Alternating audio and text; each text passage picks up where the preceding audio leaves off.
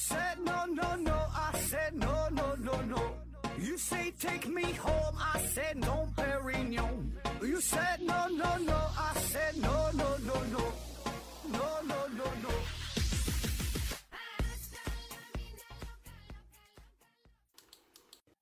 拼命探索，不计后果。欢迎您收听《思考盒子》，本节目由喜马拉雅平台独家播出。这一期呢，还是回答听友的问题啊。第一个问题，K 文晨提问说：“盒子老师你好，光子啊不带电，而电子呢却具有正电、负电的特性，请问光电效应是如何在这种带电与不带电的性质当中转化的？”嗯，说实话，这问题我没看太懂啊。这什么带电不带电又怎么转化的？这也不是光子直接变成了电子啊。咱就简单说说光电效应吧啊，光电效应这不非常重要吗？爱因斯坦因为他获得了诺贝尔奖是吧？这个光电效应啊，光呢是具有波粒二象性。那从粒子的性质这一方面来理解呢，光它是一份一份的，它是不连续的这个光子嘛，是吧？这么组成的。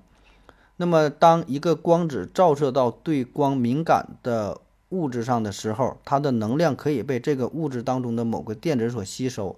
那当这个电子吸收了光子能量之后，它这个动能就会增加。如果这个动能增加到足够大，可以克服原子核对它的引力，那么它就会逃逸哈，就会飞离飞逸出金属的表面，就成为了光电子啊，就这是就是光电效应嘛，就这么个事儿啊。下一个问题，主书郎提问说：各国政要都说本国的行为是正义的，对立国家的行为是错误的，是邪恶的。请问盒子怎样利用部分信息辨明是非？长臂猿为师回复说：兼听则明。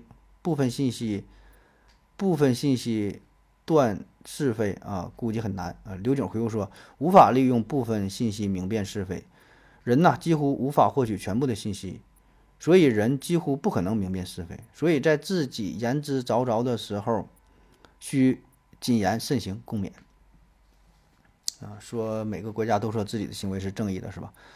嗯，你这个问题涉及到很多方面啊。首先啊，第一个就是说这个。正义啊，所谓正义，这一定是一个相对的概念，就是同样一个行为，你从不同的角度去理解，不同的人去理解，站在不同的立场去理解的话，答案呢都是完全不同的，甚至是恰恰相反的。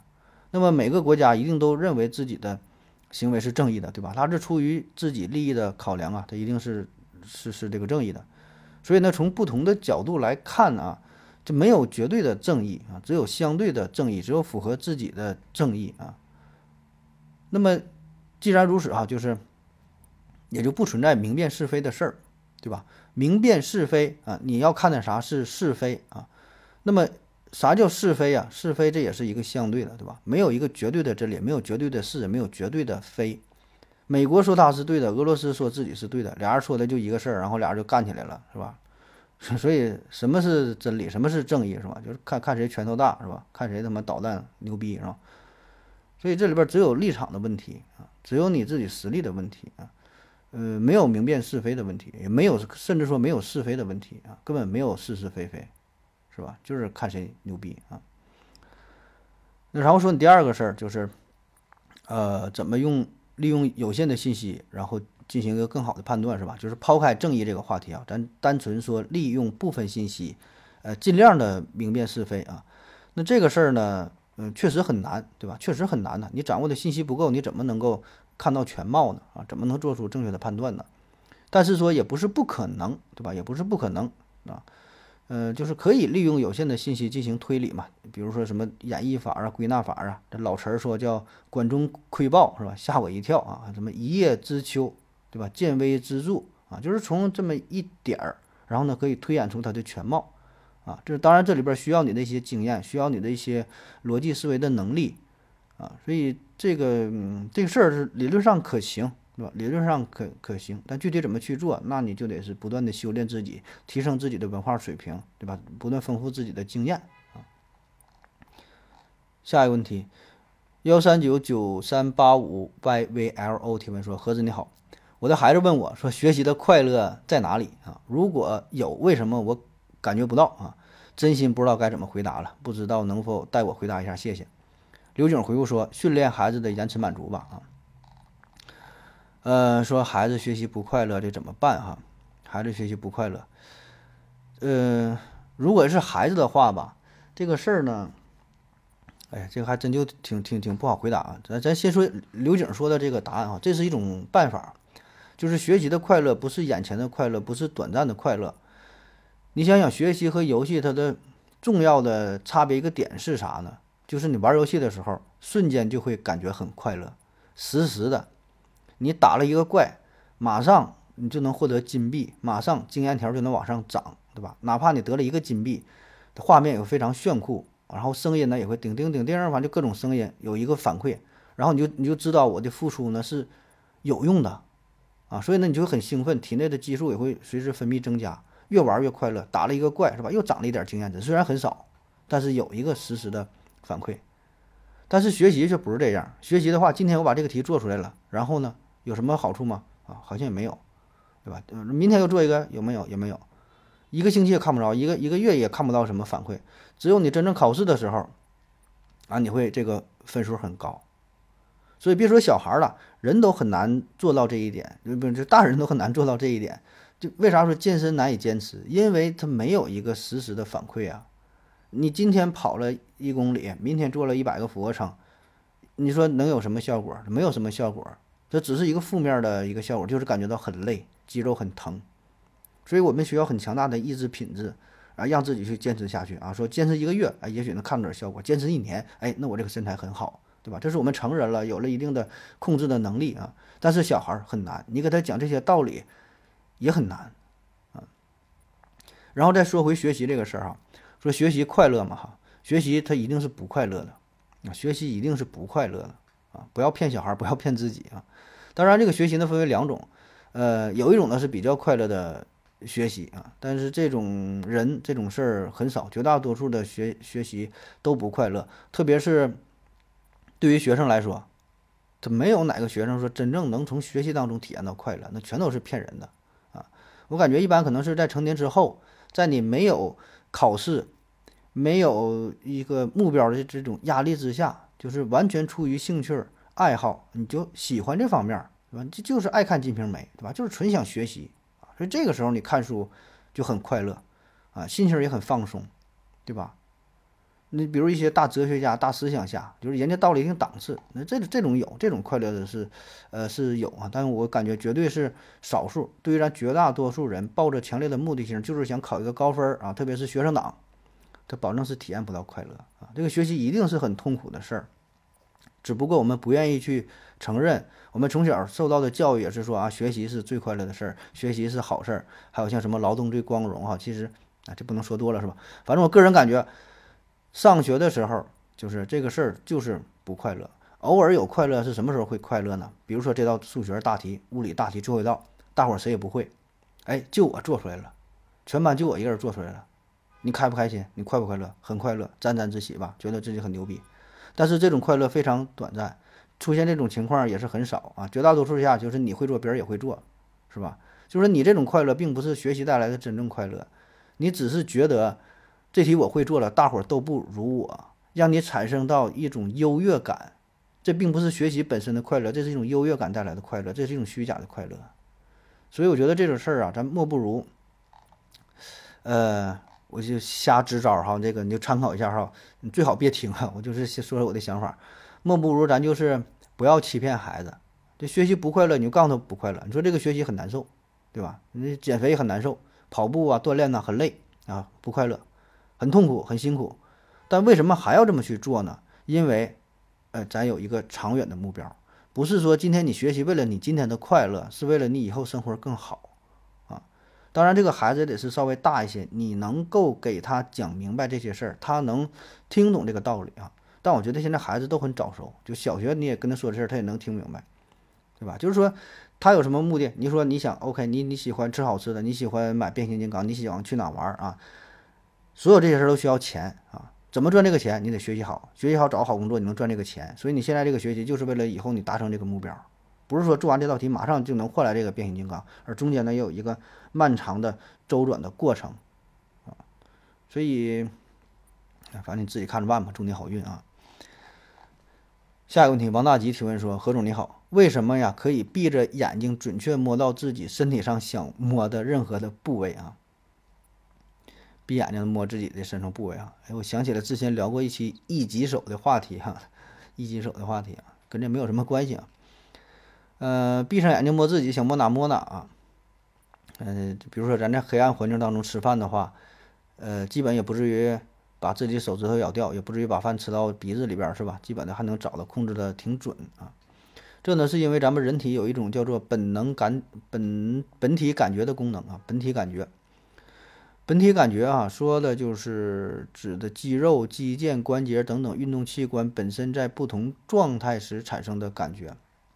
就这个大脑啊，它有两套坐标系统，一个呢是你以你自身的身体作为参照，作为坐标啊，然后分为前后左右上下啊，一个呢是以绝对空间作为这个坐标，就是东南西北天地一个绝对的方向啊，一个是绝对的，一个是相对的两套系统啊，这这这就是几何空间感知啊，就是一个呢是以自我为中心，一个呢是以外在为中心的，那以自我为中心的。这种空间的感觉，形象点说呢，就是帮助你在闭眼睛的情况下，能够帮助你就是用手摸到鼻子，找到自己相应的这个部位。那么这种知觉与你在绝对空间这个坐标系当中所处的位置无关，只与你自己身体姿态有关。就是你在一个漆黑的房间，也不知道外边东南西北是哪啊，你仍然会有这种功能啊，你会有这种就是自我身上的这种定位。下一个问题，小听八五六六提问说：“盒子，我是一个普通二本大三的学生，女生。哎呀，欢迎这位女听友啊！宿舍呢，什么专业的都有。他们每天晚上打游戏，已经打了三年。他们也不学习，我还得考研。我神经敏感，每天都吵得睡不着，非常痛苦。像我这样的情况特别多啊！大家，大家解决。”问题的方式都是搬出去住，或者是换寝室啊。我也跟他们说过，甚至是吵架，但是没有什么用，而且呢很得罪人啊。我就是想倾吐一下这个事儿啊，毕竟每天听盒子节目入睡是我唯一的方法，节目一停我就醒了。哎呀啊，面对这种事情我们该怎么办？似乎只能改变自己。想劝室友，我觉得呃没有可能了。我看他们打游戏时候那个状态呀，骂人什么的，我真觉得他们是疯子。虽然。呃，他们平时很正常，是不是在现实生活当中过得不如意啊？所以会在游戏里进行宣泄。一儿闪烁，风儿吹过，回复说：“呃，你可以上网买一个这什么品牌的一个耳塞是吧？我也是这个情况过来的，很好用啊，医生推荐给你。”啊，说买耳塞塞上啊。嗯，这事儿挺难办的，嗯，就是在大学生活当中，在宿舍当中，呃，人很多也很杂，然后呢。大伙儿一起玩游戏很吵闹啊，影响你学习，影响你休息啊。这事儿真的没有什么太好的解决办法，对吧？你也说了，你也改变不了他们，你能让他们不学习吗？天天跟那会儿的拿本书跟这会儿看书啊，跟那跟跟这看《战争与和平》嘛，是吧？也不可能啊。你也惹不起，你跟他们大干一场也没有用，对吧？人家继续还是这样，所以只能是躲呗，是吧？像你说的，有人搬出去去搬出去住啊，这个倒是一个办法，搬出去呗。当然，搬出去可能就是生活的成本比较高啊，租房子保证也是不便宜。嗯，如果你有男朋友，可以跟男朋友一起出去租租房嘛，是吧？没有男朋友，赶紧找个男朋友一起出去租房，或者跟几个女性朋友也行啊。你要自己租就是不太安全，也是比较贵，可以找两三个女性朋友志同道合的，一起想学习的、想考研的，是吧？租个房间，然后也能分担一下这个这个租房的费用。大伙儿呢互相照顾一下，然后学习呢也能互相督促，有个动力啊。特别是你要想要考研的话，我觉得还是可以尝试一下，因为确实你在宿舍当中，你说这么多人，你也哎学学不进去，是吧？所以呢，谁也改变不了谁，那就是就只能躲呗啊。然后像刚才那位听友说的，买个耳塞啊，这玩意儿倒可以试一试啊，可以暂时能找个找个清静是吧？啊，这最后最后。最后祝福你能够考研成功啊！下一个问题，K 文晨提问说：“盒子你好，请问用基因工程来消灭入侵物种，入侵物种一开始进入一个没有天敌的新环境的时候，通常只有相对单一的基因序列，从开始无限繁殖出来的这些动植物基因差异应该是很小吧？”那不是正好可以研发出针对性的基因药物，一举消灭一个地区内的所有入侵物种了吗？不会。下一个问题，K 文晨提问说：“何子老师你好，请问有些拳击手或者是搏击手训练的时候啊，还会戴个口罩啊，这是为什么呢？疫情呗。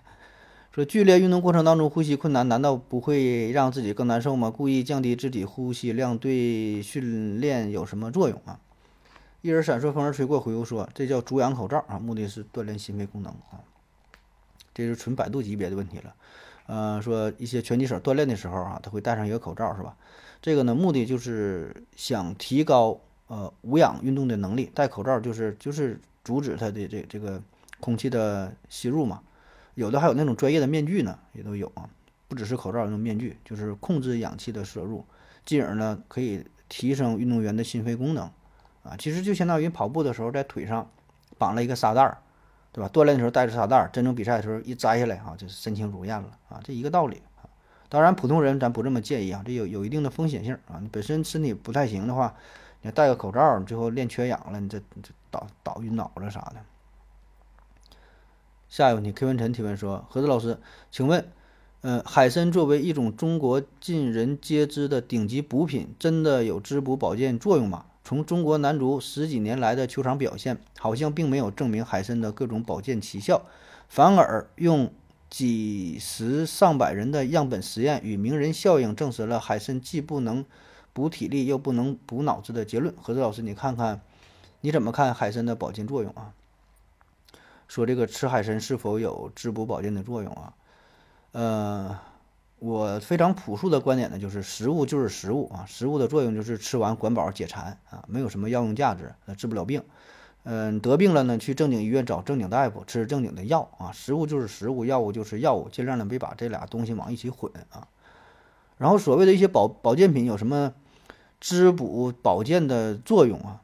就本身这个词儿，我觉得就挺模糊的啊。就咱还是说定义这个事儿，什么叫做滋补，什么叫做保健，对吧？具体说怎么叫滋补，对吧？谁能说明白？怎么叫保健？谁能把这个词儿给给说明白，对吧？很难去说啊，描述的很模糊，谁也讲不清楚。那么你说这个海参有没有滋补保健的作用呢？那保证是有呗，是吧？因为它也是一种食物啊，吃完食物它管饱啊，那这个对身体来说它就是一种好处啊。呃，里边含有什么蛋白质啊、胶原蛋白呀，什么玩意儿这些东西，它保证是有一定的用处，对吧？但是说这个用处能有多大，或者说它的性价比能有多高？嗯，你跟猪肉、牛肉、羊肉、狗肉、鸡肉、鱼呀、虾呀这些东西相比，甚至是你跟你跟黄豆、跟豆腐相比，它这个营养价值是不是更高啊？性价比是不是更高？你考虑这个事儿，对吧？八千块钱一根儿，如果我买块豆腐三块钱，是吧？那个价值你得你得比较这个事儿啊，就是对于咱普通老百姓来说。啊所以呢，你要抬杠的说法，任何东西都有滋补的作用，任何东西都有保健的作用，是吧？所以你这还得看它的成分，看这个性价比啊。那么至于说中国男足说吃了这个海参好像没有什么神奇的效果啊，我觉得这个就是呃另外一回事了，咱也没有必要过度的去揶揄，过度的去讨论，过度的去讽刺人家吃海参的事儿啊。这个玩意儿呢，人家有钱，人家愿意吃就吃，对吧？人家买海参喂他家小狗吃，也完全没有问题。对吧？就这人有钱就吃呗，愿意咋吃咋吃呗。这个，嗯，没有必要拿出来说事儿。我觉得啊，嗯，就人有钱就有钱，能怎么地吧？有有钱有罪过吗？人爱咋吃咋吃呗，对吧？你你那是另外一个话题了啊。他们也证明不了吃海参有用，他们也证明不了吃海参没有用，对吧？那你要说有钱，那有钱人有的是了。那那美国国家队那么有钱，那如果说吃海参有用的话，他们也吃了。那为啥他们？打乒乓球还是还打不过咱们呢，对吧？那你说那么多国家它都有钱，如果海参都有用的话，每个国家队都这么吃了啊，所以这个海参一定是没有传说中的那么大的功效。但是我们没有必要用中国男足吃海参没有取得好成绩来证明海参没有这么大的功效啊！我不知道说明白这个逻辑关系没啊？下一个问题，军哥九七为提问说。合着讲讲新能源汽车吧啊！一提到新能源汽车，网友们必须喷几句，好像不喷新能源汽车就等于不懂车。我觉得喷新能源汽车的都是买不起车的啊！你说呢？新能源都出来这么多年了，也没听谁说因为换电池太贵直接报废的。嗯，说新能源汽车的问题啊。这我确实不太懂啊，我也也没也没买过新能源汽车啊，我也没开过氢能新能源汽车，呃，接触的非常非常少啊，就是在电视上看着有那种做广告了啊。呃，新能源车，但你说喷新能源车的人都是买不起新能源车的人，我这事儿不太认同，这俩也没有什么因果关系啊。就是，反正我我身边有朋友啊，他嗯自己他买了新能源车，买完他也在喷啊，这一边开一边骂啊，这种人呢也有啊。你要说新能源车它都好吗？它也保证它不都好，它有保证有它的缺陷，有它不足的地方，对吧？然后你说这个这么多年没听说过谁因为混电池太贵就报废了，这保证的了，它它保证不能直接报废啊，它怎么它还能卖点钱呢？你说你手机不能用了，你直接扔了就报废不用吗？也不是，对吧？起码还能卖点钱呢，起码还能换个菜刀，换个换个脸盆呢，啊！所以这里边咱考虑是啥？那个折旧折旧率的问题呀，折旧率啊，二手保值率的问题啊。那你这个电动车，你跟就新能源这种，你跟那个燃油车。那折旧率上面，我觉得还是有挺大的差距，啊，就是这个新能源，咱咱这里主要说就这种，呃，电动车是吧？它更倾向于一种电子产品，折旧率呢就是保值率非常低，是吧？它就不值钱了啊。那新能源汽车这个话题，呃，我觉得要是在餐桌上拿出来聊一聊，挺好的嘛，这不是挺好的话题，特别是男生都挺喜欢。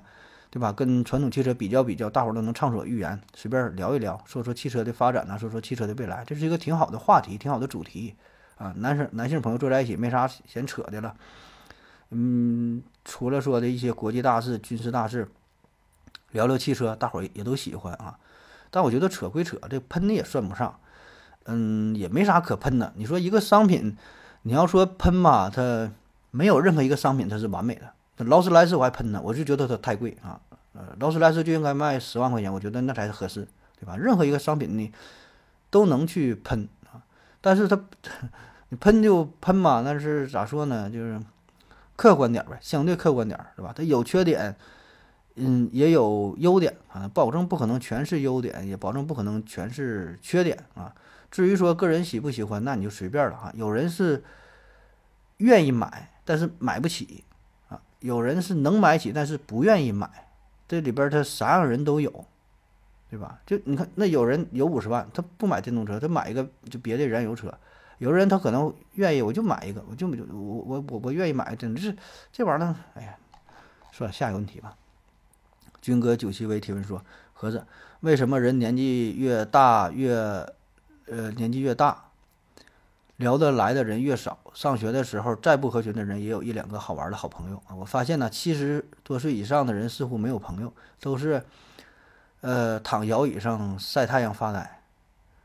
你要不然咋的？要不然还能找邻居一起玩玩奥特曼吗？上帝是好，何日发酵回复说，因为朋友都挂了，差不多了。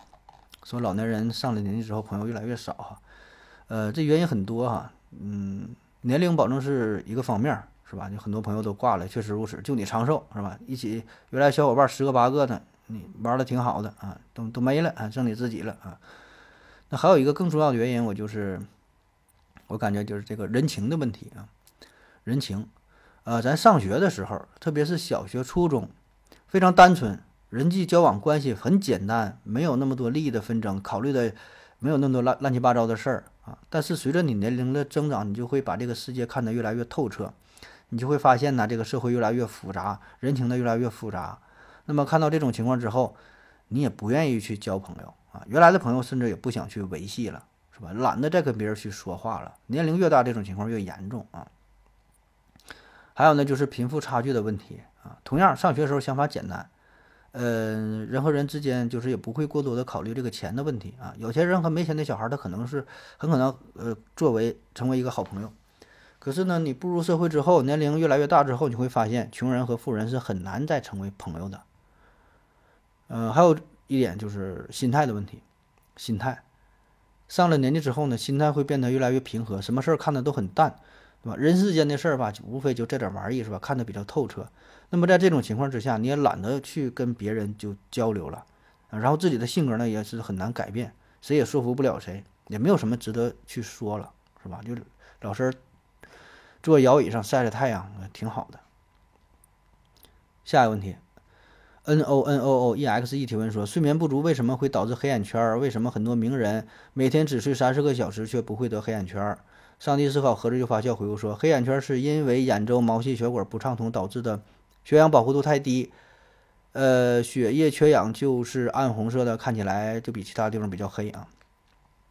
啊，这回答的都差不多了哈。这黑眼圈嘛，就是，嗯，眼周围的这个毛细血管休息不好，熬夜呀。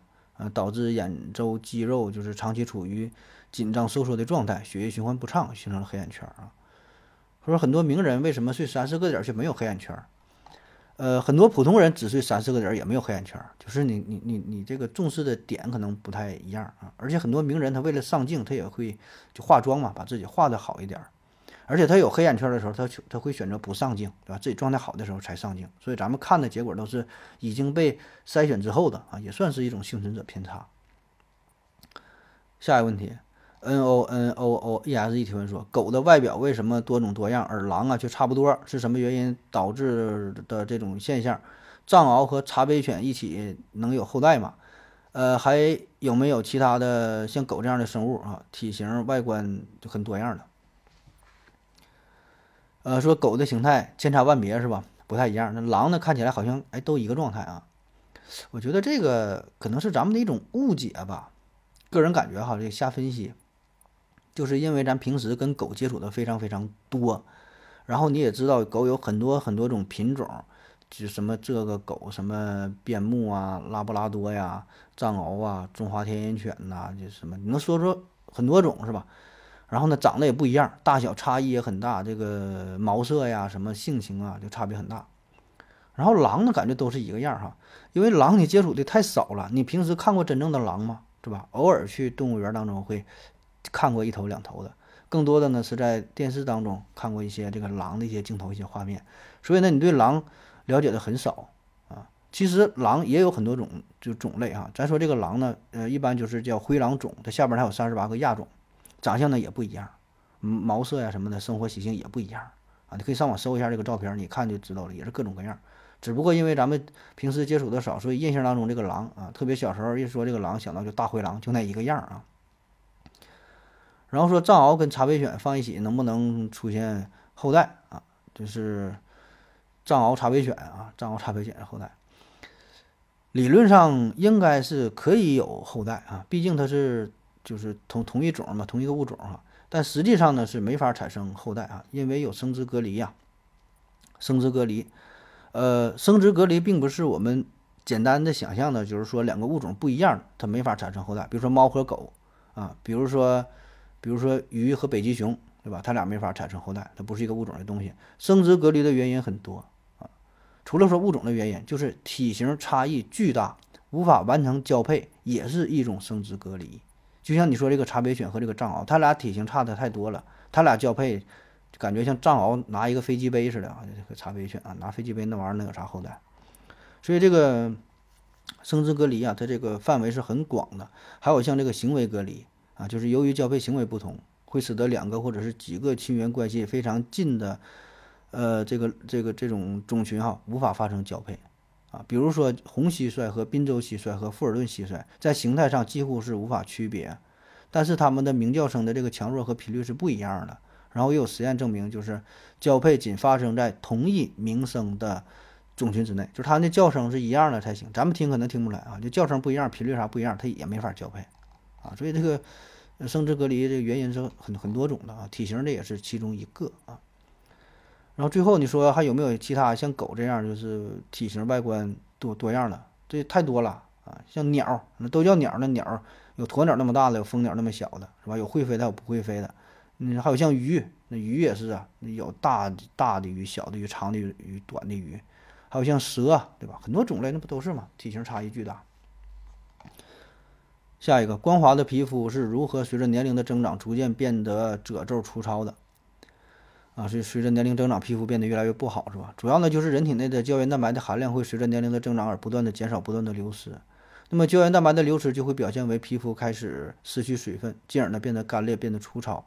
因为咱们皮肤的外观是跟它含水量是息息相关的。你年轻的时候，这个皮肤当中的含水量是非常多的，比较充足，所以呢比较嫩滑，摸起来呢就比较 Q 弹啊。这个主要就是胶原蛋白有一个呃锁水保湿的作用啊，支撑了这个皮肤的弹性啊。上了年纪之后变得少了，水就变得少了啊。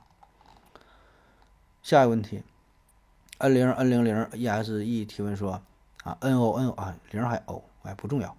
他说如何避免自己老了得阿尔兹海默症啊？呃，常动脑筋做数学题管用吗？说阿尔兹海默症啊，这玩意儿怎么避免呢？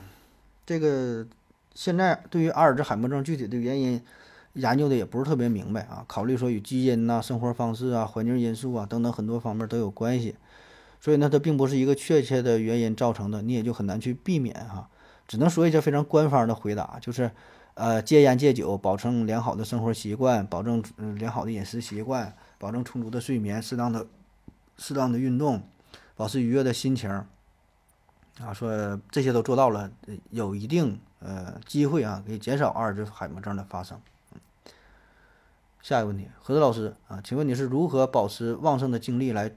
呃，来搞创作节目了，啊，说创作节目，这主要就是因为挣钱呗啊！天下熙熙，皆为利来；天下攘攘，皆为利往。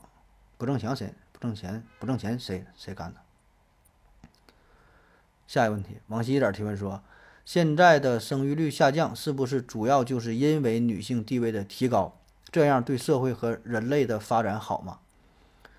上帝一思考何子就发笑回复说，生育率和国民的认。知水平挂钩，生活水平提高，科技教育提高，养育优质后代的成本增加，大多数人选择少生甚至不生。其实我们正在进入二十年前日本的阶段，老龄化老龄化严重的日本就是我们未来的样子。日本是一个大男子主义非常严重的国家，女性地位不高，并没有让生育率维持一个较高的水平。呃，关于生育率的这个问题啊。呃，你说女性那个地位提高了，导致生育率的下降，哈，觉得你这个问题问的问的不太好啊，问的不太好，就是怎么说呢，有很大的误导性啊，或者说生把两个事儿放在一起，起码让女性听起来可能不太舒服啊，你得慎重点儿，出去可别这么说话啊。关于生育率这个问题，我觉得生育率的下降哈，这有多方面的原因啊，确实现在生育率不断的下降，但是啊。你能说只是因为女性地位的提高导致生育率的下降吗？是不是唯一的原因？是不是最重要的原因呢？我觉得并不是啊。就是说，如果单纯说因为女性地位提高导致了生育率下降啊，这个事儿呢，我没法反驳，确实他们之间存在着一定的关系啊。但它只是生育率下降当中一个原因，甚至说一个很不重要的原因啊，我是这样认为的啊。呃，就如果你想讨讨论这个女性的地位提高导致了生育率下降这个事儿哈，我觉得我们有一个更大的一个前提，就是在此之前，咱们先讨论一下房价的问题，讨讨论一下教育的问题，讨论一下医疗的问题，讨论一下养老的问题，讨论一下物价的问题，对吧？那么这几座大山翻越之后，咱们再来讨论女性地位的问题啊。而且这个问这个问题，我觉得也不适合拿出来讨论的。所以呢。你这第二句话说这样对社会和对人类的发展好吗？呃，我恶意的揣测你这句话哈，恶意的分析你这句话。那你说这样对人类社会和发展好吗？那按照你的意思，怎么这女性难道不是社会的一部分吗？女性地位低下对这个社会好吗？女性社会低下就才能促进社会的发展吗？对吧？所以我觉得你这个问题问的里边逻辑就不太清晰，对吧？你再过度引申的话，你这个句话的一个潜台词就是把女性当成了一种生育的工具，哈，你这个思想我觉得挺危险的。不管你是认真的去问，还是在开玩笑，这个这么说都不太不合时宜啊。下一个问题，往西点提问说，现在的许多谣言都会有政府或者媒体来辟谣。那么，古代如果有造谣，但是没有人辟谣，这是不是就是许多陋习的来源啊？刘景回复说：第一，古代也有辟谣；第二，你说的许多陋习是指什么？第三，你这个问题我看到了一个提问者的阴险。第四，不仅让我想起了西方，呃，对其他国家进行抹黑或者洗脑时常用的伎俩。呃，是这个问题跟刚才那个问题，我觉得问的都不太合适啊，咱就不过多去说了哈，直接就解释解答你这个问题吧。第一说古代如何治理谣言。呃，古代呢，对于谣言的制造者、谣言的散布者，这个处罚还是比较严厉的啊。重的呢就得杀脑袋，甚至还有的株连几族的也都有啊。比如说在周代，造谣者被列入了八种严重的刑罚之中，呃，称之为周礼八刑，造谣居一啊。周礼呢有八个严重的刑罚啊，造谣呢是其中的一个啊。这里呃造言啊，这他他原话叫造言居一啊，造言其实就是说的现在的造谣。那在秦朝的时候，秦始皇曾经下令说，有有敢偶语诗书者弃市啊，以古非今，谣言诽谤者。诛诛啊，诛九族啊。秦律呢还规定诬告反作啊，诬告反作这什么意思呢？就是假如 A 捏造了 B 的谣言，那么诬陷其犯有某罪啊，查实之后 B 被 A 诬告了什么罪名，那么就对诬陷者 A 处以什么样的罪名？比如说 A 造谣 B 说的 B 啊，B 杀人了啊，B 实际上没杀人，他造谣。那么对 A 怎么处置呢？就是按杀人来处理。他说 B 啊偷了一百块钱，那么 A 就要受到就是偷一百块钱处罚。他说偷了一万块钱，你造谣越狠，那么对于你的处罚就越重。哎，我觉得这个招还真就哎可以考虑考虑哈。他这这这个思路可以是吧？就是叫诬告反作。哎，你你给人造什么谣，你就承担什么样的后果。那么唐朝的规定呢是造谣者死罪哈。这这一句话，造谣者死罪啊。呃，但是有有少数一些情况嘛，是可以减免罪责的，比如说八十岁以上的老人啊，十岁以下的小孩儿啊，还有一些身体有些疾病的人啊，这特殊情况啊，反正就对于这个造谣惩罚是也是非常严厉的，不可能不管呐。你想想，在古代这种封建社会，统治者特别担心造谣啊，民心涣散呐。嗯，不知道你是否还记得之前咱们讲过马前课。推背图、烧饼歌啊，那么对于这个谣言这个问题，在这三期节目当中有了详尽的介绍哈，你可以回听一下啊，咱不再赘述了。呃，反正谣言这个事儿吧，咱民间有一句俗话叫“饭可以乱吃”，嗯，但是话不能乱说啊。什么意思呢？什么叫饭可以乱吃呢？其实饭也不能乱吃，是吧？他主要这句话是想说，比起话不能乱说呀，这饭相对来说可以乱吃，因为这个饭呢，你乱吃之后，即使这个饭有毒了。吃了之后，顶多是你自己死了，影响没有那么大。但是话不能乱说啊！啥叫话不能乱说？说错了话，造谣生事，影响的不只是你自己，影响的范围会很大，会很广，会很难以控制。那么出了问题之后，可能你都要被株连九族，这个问题是非常严重的。所以，不管是古代还是现代，对于谣言的治理啊，力度呢一直都很大。特别是现在网络社会啊，网络也不是法外之地啊。那么说这个谣言是不是一些陋习的起源啊？嗯，这事儿还得是就像刘景说的，你具体得拿出来事儿去说，哪句谣言导致了哪种陋习的出现，对吧？你要如果这么泛泛的去问，那保证有可能，对吧？谣言多了去了，陋习也多了去了，对吧？保不齐其中就一个谣言跟某一个陋习就有一定的因果关系，是吧？但是说这种谣言和陋习是不是有着强关联性？是不是绝大多数的陋习都是因为谣言出现的，是吧？比如说，咱统计了啊，咱现在社会上，咱中国假设说有一百条陋习，是不是里边八十个、九十个都是由由于谣言产产生的，还是说有一个、两个是由于谣言产产生的？你得看一下这个比例的问题。如果呢，你你只是简单的定性，而并没有考虑到定量的问题，那么这个问题就有很强大的误导性，是吧？所以我觉得你要单纯问有没有可能，我觉得是有可能啊，有可能啊。当然，这里说的谣言。它的这个范围是非常广广泛的哈，并不只是我们通常理解的一个恶意的谣言，呃，也有一些呢是就是在过去嘛，这个比较落后啊，然后对于一些事儿呢解释不明白，呃，有一些甚至是民间的传说呀、童话呀、一些民间故事啊，再比如说看到什么一些天气现象啊，看到什么彗星啊、日食月食什么，就很多东西他不理解嘛，可能这些也都是算是一种谣言，进而呢出现了一些。一些民俗啊，当然你也可以把这个称之为陋习啊，也都行。就是这些会有一定的关联性啊，然后慢慢的沉淀下来啊，甚至成为了一种风俗也有啊，所以你说叫陋习啊也行，这咱就不去不不去掰扯这个事儿了啊。那行了，感谢各位收听，谢谢大家，再见。感谢您的聆听。如果您也想提问的话，请在喜马拉雅平台搜索西西弗斯 FM，在最新一期的节目下方留言即可。欢迎您的参与，我在这里等你哦。